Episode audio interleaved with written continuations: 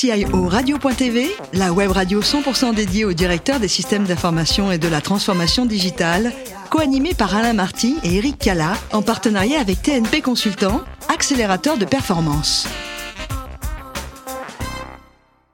Bonjour à toutes et à tous et bienvenue à bord de CIO Radio. 11 000 DSI, dirigeants d'entreprise et acteurs de la transformation digitale. C'est ce que vous êtes abonnés à nos podcasts et nous vous en remercions. Vous êtes encore plus nombreux à nous écouter chaque semaine. N'hésitez pas à parler de CIO Radio autour de vous. Vous pouvez d'ailleurs réagir euh, sur nos réseaux sociaux. Le compte Twitter, c'est CIO Radio-du-bas TV.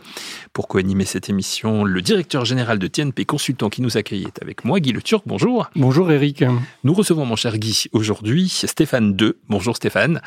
Vous êtes directeur des systèmes d'information de Transdev. Bonjour Eric, absolument.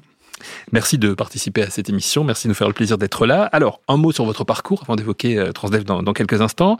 Vous êtes né en janvier 1965. Vous êtes ingénieur civil des mines. Vous avez fait les mines à, Saint-Étienne. Quel était votre, votre but professionnel à ce moment-là? Il n'était pas forcément de faire de l'informatique. Euh, mais j'ai senti que ça devait être un élément important des transformations dans, dans le futur. Donc je me suis lancé là-dedans et j'en suis jamais ressorti. Et depuis dix ans, euh, je dois dire que les transformations digitales ont fait que c'était pas le moment justement d'en sortir. Oui, vous avez vécu une belle période, hein, on va dire d'évolution, en tout cas dans, dans ah oui, ça c'est sûr que dans l'IT. Ça s'est accéléré à partir des, des années 95. Je pense que les transformations digitales à partir de ce moment-là sont venues du du, euh, du monde, euh, euh, comment dire, des, des, clients finaux. Mmh. Mmh. Alors qu'avant, les innovations venaient plutôt des grandes entreprises, voire de, même du ministère de la Défense. Et c'est ça qui a énormément changé à partir du, ne serait-ce que du SMS dans les 95, puis après l'Internet en 96, etc. Parlez-nous de vos premières expériences professionnelles au sortir de, de, vos études. On revient un petit peu, un petit peu en arrière et de vos premiers contacts justement avec, avec l'IT. J'ai commencé dans une société de services informatiques, justement pour me baigner dedans. Euh, j'ai travaillé dans une société qui euh, était surtout dans le domaine du, euh, du scientifique et du technique. Je fais des choses assez, assez étonnantes pour le CEA, pour construction navale, etc., la direction générale de l'armement. Et puis ensuite, euh, je suis parti au bout de cinq ans à Londres pour participer au fameux projet d'Eurostar, enfin d'Eurotunnel et, et donc la partie Eurostar pour moi à Londres en tout cas. Donc ça, c'est une expérience magnifique, j'imagine. Ah oui, euh, c'était le grand projet du siècle, euh, comme on disait à l'époque. Donc c'était fantastique, très international. J'étais le 33e employé, je crois, de la société. c'était une vraie, vraie belle aventure, absolument. Aventure que vous avez vécue donc dès le début, hein, c'est ça ah Oui, avant que le tunnel existe. Avant que le tunnel existe. Parce que on était là pour justement le préparer. Donc paradoxalement, j'arrêtais pas de prendre l'avion justement pour aller voir les équipes à Paris et à Bruxelles. Mmh. C'est vrai que jusqu'à ce que le, train euh, tourne et j'ai connu euh, toutes les péripéties, euh, l'incendie du tunnel en 96. J'étais dans l'Eurostar qui a qui a renversé un énorme semi-remorque en Belgique 80, je sais plus 17, 18 effectivement, c'était assez amusant. Oui, c'est une période que dont on se souvient bien, hein, ceux qui ont un certain âge en tout cas. On, se, rappelle de, tout cela et puis de, l'inauguration avec la reine d'Angleterre. Enfin, on va pas, on va pas refaire l'histoire. Et le président Mitterrand. Et le président Mitterrand, bien sûr. Après cette expérience donc euh, britannique, vous revenez en France pour passer dix ans chez, chez Keolis? Oui, effectivement. Alors, entre-temps, je suis allé chez le, l'actionnaire principal de la société dans laquelle j'étais, chez Accor, en fait. Mhm. Et j'étais en DSI Europe, euh, à Bruxelles, cette fois-ci, de l'entité Compagnie des wagons-lits, donc service à bord euh, des trains, euh, TGV et autres dans huit pays. Et ensuite, je suis revenu en France après 12 ans à l'étranger, en 2005, pour effectivement prendre la direction de la DSI de Keolis, opérateur privé de transport public. Euh, qui opérait à ce moment-là dans deux pays.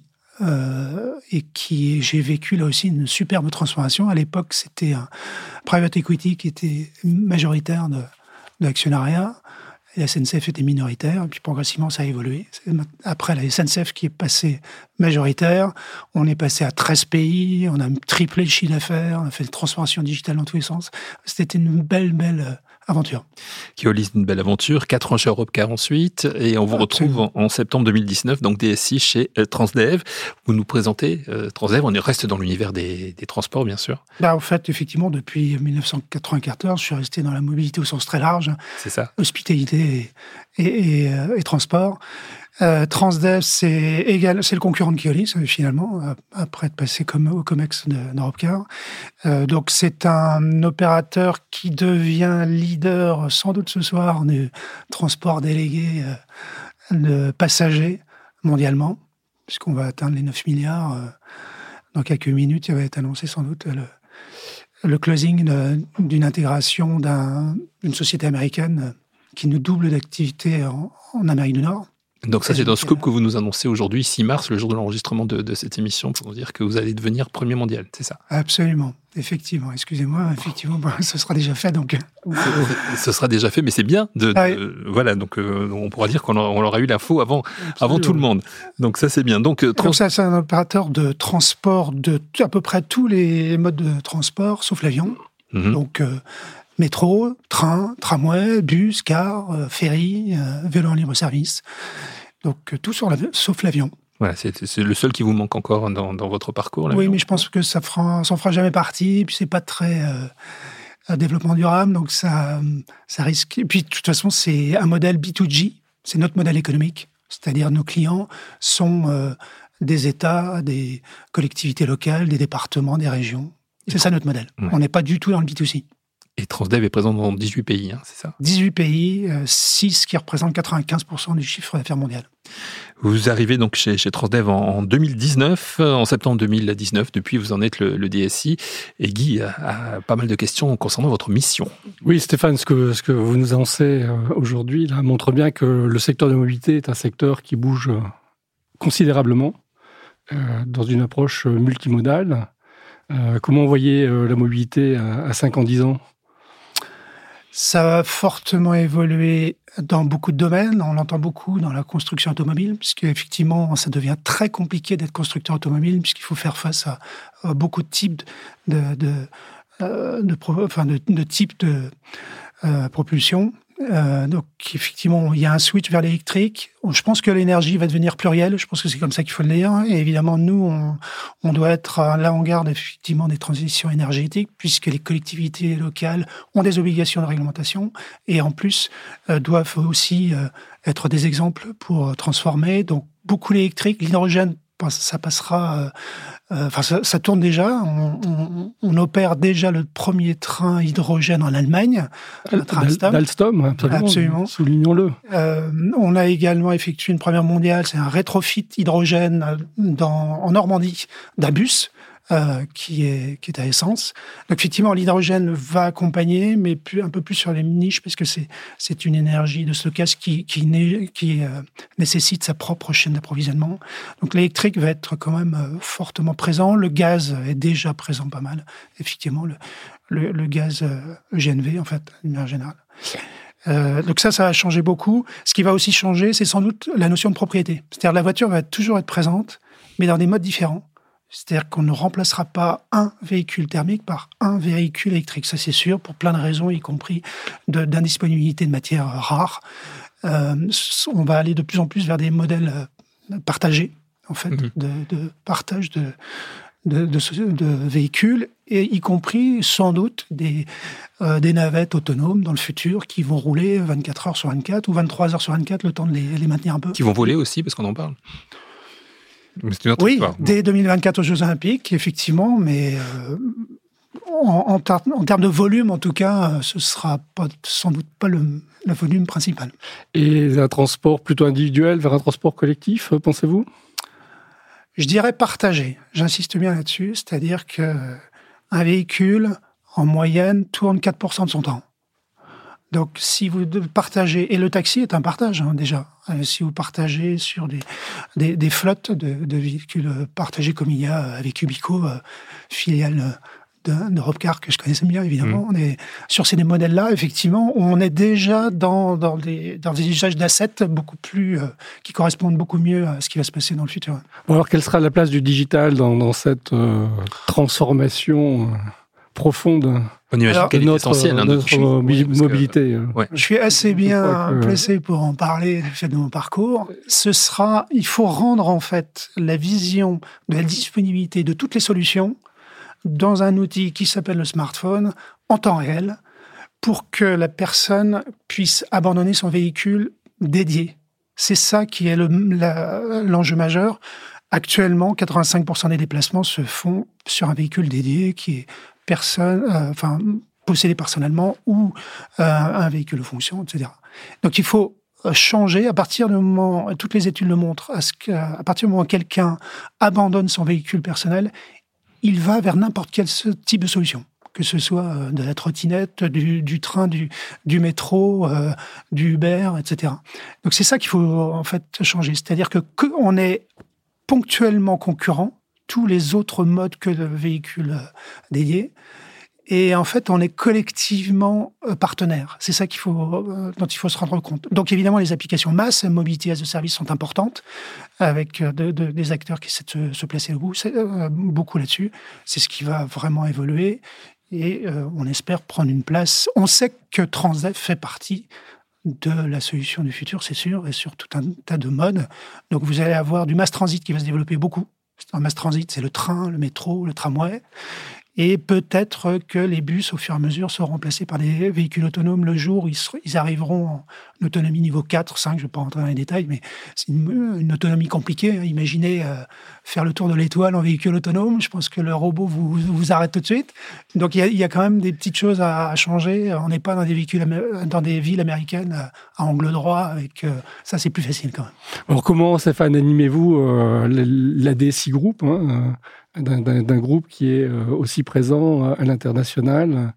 C'est un groupe qui est dans le business unit LPI, donc euh, très décentralisé, où le chiffre d'affaires est local, et déjà, euh, il y avait une difficulté de fond, effectivement, c'est que tous les systèmes d'information ont été créés de manière assez locale il y a une quinzaine d'années. Moi, j'ai pu voir au fur et à mesure une évolution où on est déjà passé du multi-local au multi-pays, et maintenant on essaie de passer à des solutions en groupe qui se développent beaucoup. Donc les transformations digitales sont beaucoup sur euh, la diminution de la dette technologique par des déploiements de solutions groupes en fait, d'une manière générale. Et puis après, j'ai lancé un plan de transformation digitale depuis 2020, mhm. euh, principalement Digital Workplace, la, euh, des, choses de base que j'ai appelées Fix Basics, qui, qui s'attachent à diminuer justement cette dette technologique, réduire l'obsolescence et développer la cybersécurité. Puis après, euh, transformation sur l'environnement digital du conducteur, qui est quand même 85 000 personnes, dans le, euh, pardon, 70 000 personnes pardon, dans le monde. Alors, je crois que vous avez effectivement des, expériences assez significatives du, design thinking, euh, de l'approche par euh, l'appropriation de, de, groupes d'utilisateurs, un petit peu de, la réflexion. Je crois que vous avez poussé assez loin le. C'est effectivement euh, ma, ma, grande conviction. J'adore euh, effectivement depuis euh, plus d'une 10-12 ans ces principes, faire travailler l'intelligence collective, faire le design des, des premières euh, des premiers écrans par des conducteurs de, de bus, comme j'ai pu le faire euh, à certaines époques, ou avec des gens de terrain sur Europcar, par des, gens qui vous font le, check le check-out euh, lorsque vous rendez vos véhicules. Oui, c'est quelque chose qui, en fait, qui m'a conforté, que j'ai développé, parce qu'il faut savoir que tous les gens sont digitaux. Ça fait plus d'une dizaine d'années que je l'ai dit. J'ai commencé à le dire d'ailleurs à, mon ancien président, qui est maintenant le président de la SNCF. C'est comme ça qu'on a démarré euh, chez Keolis la première transformation digitale, justement, du développement d'une smartphone pour les conducteurs, par les conducteurs. C'est comme ça que ça a commencé. C'est très agréable de vous écouter parce que j'ai l'impression qu'on voyage dans le temps, même si euh, on a l'impression d'être dans le futur et en même temps dans le présent. Ça va très vite tout cela, toutes ces évolutions. Ça s'accélère. Ça accélère. Euh, ah, ça s'accélère. Ça devient de plus en plus complexe. Je pense que euh, parmi les problèmes que on, auxquels on fait tous face, il y a évidemment la, rétention des, des, compétences et puis l'attractivité des compétences. Et en plus, dans un, dans un périmètre où la complexité devient de plus en plus grande, elle s'accélère. Il faut résister au buzz aussi. Je pense qu'il faut, faut en tenir compte, mais il faut aussi résister. Si on veut euh, être capable de faire des transformations à, bonne vitesse. Quand vous n'êtes pas DSI chez Transdev, vous Stéphane, euh, vous avez des passions sportives, je crois, mais plusieurs. Hein. J'en ai plusieurs. D'une manière générale, je suis, euh, j'adore les activités outdoor Alors, je, mmh. je, cours beaucoup depuis très longtemps. Euh, je fais beaucoup de trails, je fais des ultra-trails, euh, même si maintenant je commence à diminuer les distances. Euh, mais d'une manière générale, je fais du snowboard depuis 30 ans. Je fais des, euh, en montagne avec le, le, snowboard dans le dos. Je fais du ski de randonnée, euh, la voile. Enfin, oui, j'adore tout ce qui est outdoor d'une manière générale. Voilà, c'est pour ça que vous allez régulièrement en Bretagne aussi, parce que. Ah ben je, retourne d'où je viens, un petit village qui s'appelle Planquette, effectivement, et où j'ai des attaches très fortes. Un souvenir d'un trail mémorable à partager avec nous, justement? Ah ben les Templiers, hein, effectivement, c'est la Mecque. Euh, il y a, y a, y a l'UTMB que j'ai jamais fait, mais il y a les Templiers qui, qui ont quand même euh, une épreuve effectivement mythique que j'ai fait deux fois. Hein. C'est euh, des événements. Enfin, comme dit mon épouse, le, le matin quand on se réveille, on sait que tu cours le midi quand on mange, on sait que tu cours, et, le soir, t'as pas encore fini. c'est un peu spécial. et quand on, quand on travaille dans les transports, on voyage aussi, j'imagine. D'autant que vous avez vos enfants, vous avez éparpillé vos enfants un petit peu à travers le monde, c'est ça? Oui, j'en ai en Irlande, en, Barcelone, et puis le troisième qui est la troisième qui va partir en Amérique du Nord, effectivement. Donc euh, c'est vrai que ça, ça, fait des beaux voyages à chaque fois. Et puis là, je reviens de justement de, de Chicago pour sept jours euh, pour finaliser le closing justement de l'opération euh, d'intégration de cette société nord-américaine. Merci beaucoup d'avoir participé à cette émission, Stéphane. Merci à vous, euh, mon cher Guy. On, se retrouvera la semaine prochaine puisque c'est la fin de ce numéro de CIO Radio. Toute notre actualité sur nos comptes Twitter et LinkedIn. Et donc, mercredi prochain à 14h, nous accueillerons un nouvel invité. Un grand merci, Stéphane 2. L'invité de la semaine de CIO Radio, une production B2B Radio.tv en partenariat avec TNP Consultant, accélérateur de performance.